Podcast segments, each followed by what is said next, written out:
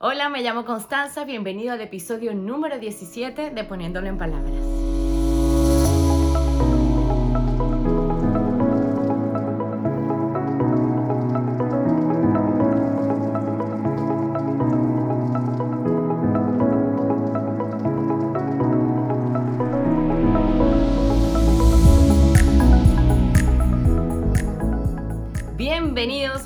Edición de Poniéndolo en Palabras. Para mí es un gustazo recibirlos en este espacio tan valioso para mí y que voy entendiendo de poquito a poquito que también está resultando muy valioso para otras personas. Eso me entusiasma, me llena el corazón y como siempre les digo, le da un poco más sentido hacer esto. Aquí compartiendo esta visión sobre ciertos asuntos de la vida eh, puedo sentirme acompañada sabiendo que otros se sienten igual que yo y mm, puedo ayudar a poner en palabras a otras personas que se vienen sintiendo de una manera similar pero que no habían encontrado la forma de darle forma. Y para quienes no viven las mismas experiencias desde los mismos lugares, pues saberlo también me resulta enriquecedor, porque una de las cosas que siempre resalto en este espacio es la forma tan particular y única que cada quien está, eh, desde la que cada quien está experimentando la vida y compartirlo, intercambiar experiencias y esa visión. Eh, lo encuentro súper enriquecedor, es una manera de nutrirnos entre todos, así que siempre es bienvenida la opinión del otro, sobre todo cuando no coincide con la de nosotros, en este caso de la mía, porque me permite acceder a otra forma de ver las cosas, a otra perspectiva, saber que las cosas tienen otra forma de ser abordadas. Y eso es eso, una oportunidad de crecer y de empatizar con el otro que lo está pasando diferente.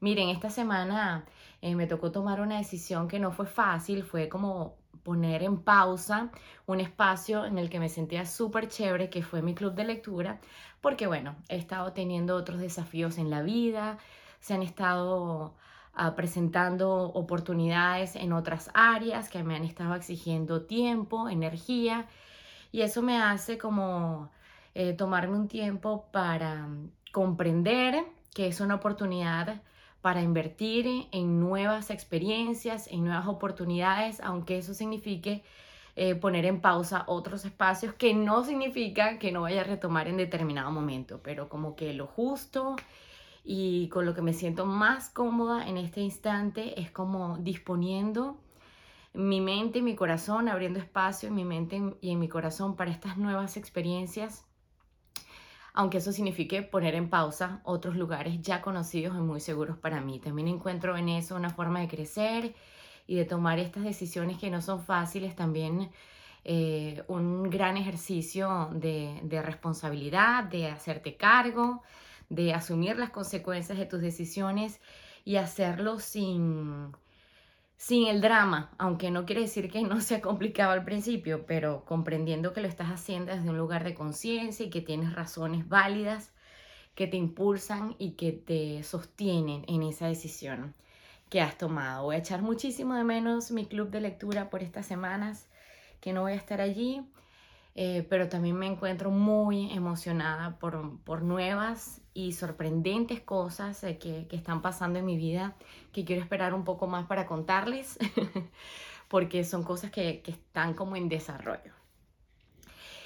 Y bueno, ese no es el tema central del episodio de hoy, pero quería usarlo como, como introducción porque en esta onda de mover ciertas cosas de mi vida he reconectado con una idea que me ocupó por un tiempo, que es esta idea de, de definirnos y de cómo en ese definirnos eh, caemos de forma casi automática en esto de compararnos o de ubicarnos eh, por encima de o por debajo de.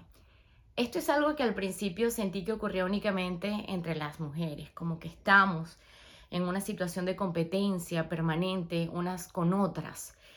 Y mm, escuchando otras entrevistas, algunos podcasts, leyendo algunas cosas, he encontrado como, como que tiene mucho sentido abordar este tema de la competencia femenina como una consecuencia histórica del papel que ha tenido la mujer en la historia, con, con la revolución femenina, con esta onda de las mujeres salir a la calle a trabajar, de producir, de ir por, puestos laborables, de ir por puestos laborales importantes, de, de ganarse sueldos, de ganar espacios en distintas áreas, se fomentó mucho esta competencia porque los puestos en estos lugares para mujeres no eran muchos y honestamente no siguen siendo muchos en comparación con los puestos que, ocupan los hombres. Entonces, como, como, como entender eso, como analizarlo, como pensarlo, eh, me hizo como mucho clic y me hizo como comprender mucho más de dónde viene esta competencia irracional, honestamente, que tenemos entre las mujeres. No voy a decir irracional porque sí tiene como una razón de ser. Hay poco espacio y yo necesito eh, superarte por todos mis medios para yo hacerme de ese lugar, aunque eso signifique quitártelo a ti. Eso es algo que está cambiando, afortunadamente. Sí, hay mucho, pero que mucho, mucho más por hacer. Em, y aún así celebro que estemos como en un lugar donde palabras como sororidad, como comunidad, como soporte femenino, como estas eh, redes de apoyo a emprendedoras, en el caso de mi ciudad que hay distintas redes de apoyo a emprendedoras latinas, mujeres, me resulta muy bonito y muy necesario y sobre todo como muy sanador después de tanto tiempo estar compitiendo tanto unas con otras y empezar a mirar, empezar a mirarnos no como competencia, sino como colaboradoras y cómo podemos juntas abrirnos espacios para todas, impulsándonos unas a otras. Y este asunto de la competencia evidentemente no es únicamente femenino, en el área de lo masculino ocurre incluso, pienso yo, que hasta con más naturalidad, el tema de la competencia, de ubicarte por encima del otro, por el puesto que tienes, por el poder que manejas, eh, por los ingresos que tienes, por los recursos que has amasado a lo largo del tiempo. Y recuerdo que cuando recién empecé a analizarme sobre este asunto, empecé a mirar como con mucha sorpresa y desagrado, honestamente, como cuando conocí a alguien, sin importar si era hombre o mujer, en mi mente inmediatamente se activaba algo que necesitaba ubicarse por encima de o por debajo de. Esta escala de valores evidentemente tiene todo que ver conmigo, con mi historia, con mi crianza, con la educación que recibí por el contexto cultural en el que crecí y encontré que le daba valor a cosas como la preparación académica, como el contexto familiar, como la reputación eh, o el ambiente en el que te movías, son cosas a las que yo les daba valor. Y parece increíble, pero en cuanto conocí a alguien ocurría automáticamente en mi cabeza este ejercicio de posicionamiento. Que he estado trabajando en desintegrar, en derrumbar, en ya no estimular más esta reacción automática de compararme con otros y ubicarme por encima o por debajo del otro de acuerdo a mi escala de valores. Ha sido un ejercicio de entender que nadie es mejor que nadie, que todos estamos viviendo procesos diferentes, que cada quien está cargando con una historia única, particular, que cada quien merece respeto, que cada quien tiene un lugar en el mundo y que mi historia y mi camino no me ubica por delante, ni por detrás, ni por encima, ni por debajo de nadie. Y esto lo conecté mucho, en particular, con el tema de la formación, de la intelectualidad, de lo académico, que en mi cabeza, desde muy pequeña, lo relacioné como con el valor de las personas. Y fíjense esta, esta historia. Yo nunca fui una buena estudiante en la escuela. De hecho, fui una terrible estudiante en la escuela era descuidada, era desinteresada. Habían algunas que otras materias que me resultaban estimulantes, pero en general fui muy mala alumna durante toda mi, mi educación básica, primaria y secundaria.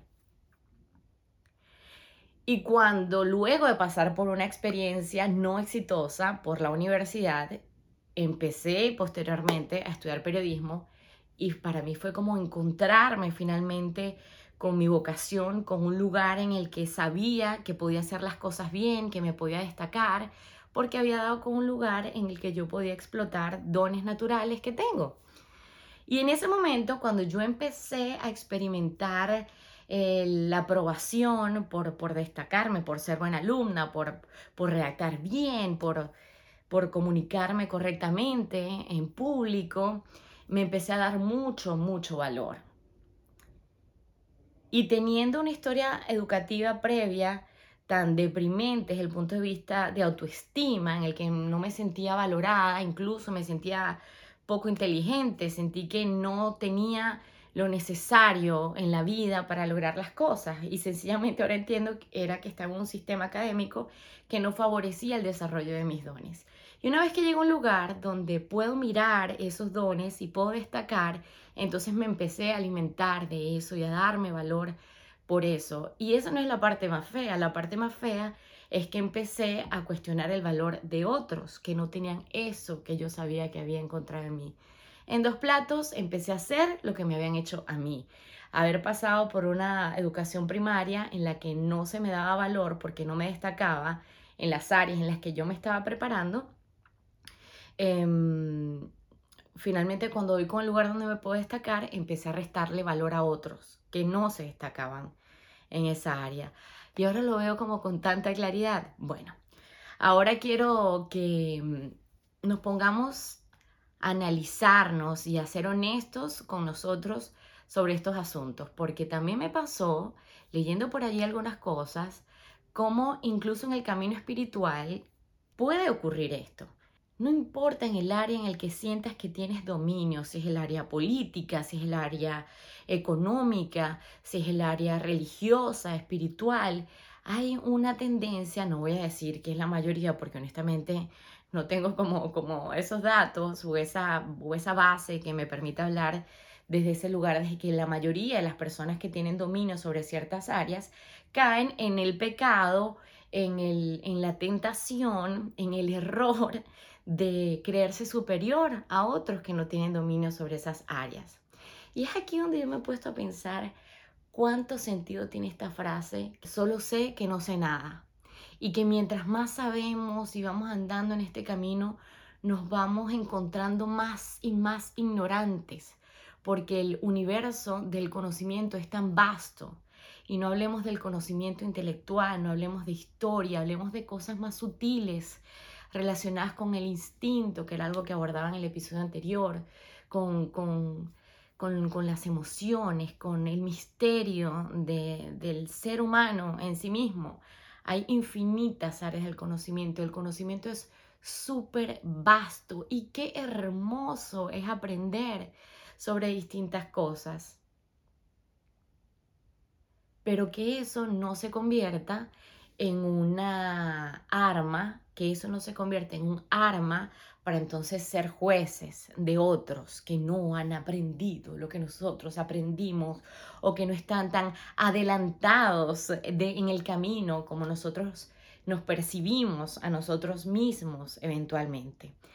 Así que encuentro chéverísimo reunirnos con personas eh, que estén en distintas etapas de la vida, encontrar comunidades donde podamos eh, tener acceso a la forma de vivir de, de, personas que están en otras etapas de la vida, que vienen de distintos orígenes, que han tenido un background diferente completamente al nuestro, porque eso realmente como que nos aterriza, nos permite darnos cuenta cuán absurda es esta idea de que somos mejor que el otro, porque sabemos más, porque tenemos más experiencia, por lo que sea. Y te digo que es un trabajo interesante, un ejercicio práctico para llevar adelante todos los días de la vida, porque uno tiene como esa tendencia automática, aprendida e implementada por tantos años en la vida. Y cuando empezamos a recoger, a desaprender, a escuchar y mirar con honestidad lo que pasa en nuestra cabeza, nos quitamos un peso enorme. Y quiero acá conectar con una etapa de la vida en la que están mis hijos pequeños, uno tiene dos y medio, el otro está por cumplir cinco, en la que todo es una competencia. Y ojo, mi intención acá no es acabar con la ambición de nadie para alcanzar sus logros, es más bien conectar con el hecho de que no todo es una competencia, no todo tiene que ser una competencia y en comprenderlo hay descanso, descansar en el que no tengo que ser mejor que nadie, en el que no tengo que saberlo todo, en el que no tengo que hacerlo todo, en el que no soy la única que lo puede hacer. Hay descanso y eso nos favorece a todos porque además abre oportunidades a otros. Si eres como yo, siempre has estado como al frente de la línea en el salón, queriendo opinar, queriendo levantar la mano. Esto, por supuesto, habla de mi etapa universitaria porque ya conocen que no me fue muy bien en mis estudios primarios. Em, pero ¿qué te digo? Que si siempre tienes esta hambre de hablar, de exponer tu punto de vista, de estar al frente de la línea, de, de conectar con algo importante que siempre tienes para decir, te desconecta un poquito del valor que tiene escuchar las historias de los demás. Sin minimizar la tuya, simplemente date tiempo para escuchar al otro, date la oportunidad de escuchar a la persona que tienes al lado, porque todos tenemos algo guau que compartir. Y en esa onda de querer expresar todo el tiempo y contar nuestras experiencias, estamos tal vez eh, quitándole empuje a esa persona que le cuesta un poquito más levantar la mano. No soy mejor que tú, no eres mejor que yo. Y gracias a Dios, qué alivio que ya no me tengo que comparar con mis amigas o con mis hermanos o con mi esposo ni con nadie. Reconocer nuestros caminos, lo únicos que son, lo perfectos que son, como son, al ritmo que tienen, con los ciclos que tienen, es hermoso. Y ese es el mensaje que quiero compartir en esta edición número 17 de Poniéndolo en Palabras. Para mí siempre es un placer recibirlos. Gracias por estar aquí cada semana. Gracias por cada mensaje que me hacen llegar a través de los distintos medios en los que me pueden contactar. Recuerda que este podcast está disponible no solamente en YouTube, sino en todas las plataformas de streaming como Apple Podcast, Spotify, en Anchor. Eh, ¿Qué más? Tenemos la cuenta en TikTok con las cápsulas semanales de cada programa. Me consigues por Instagram como arroba me llamo Constanza, como arroba me llamo Constanza. Y bueno, mientras la vida se sigue desarrollando con todas las cosas maravillosas que trae, yo sigo buscando un cable que me hace falta para esto, eh, pero muy contenta, muy contenta de, de vivir, de estar viva. Y eso, me siento muy agradecida. Hoy me siento particularmente muy agradecida con la vida. Así que espero que este sentimiento de gratitud te alcance de alguna manera desde acá. Recibe un abrazo enorme con todo mi corazón. Recuerda que cada semana, jueves específicamente cada semana, estoy publicando un nuevo episodio. Hasta acá, esta edición de Poniéndolo en Palabras. Muchísimas gracias por haberme acompañado. Bye.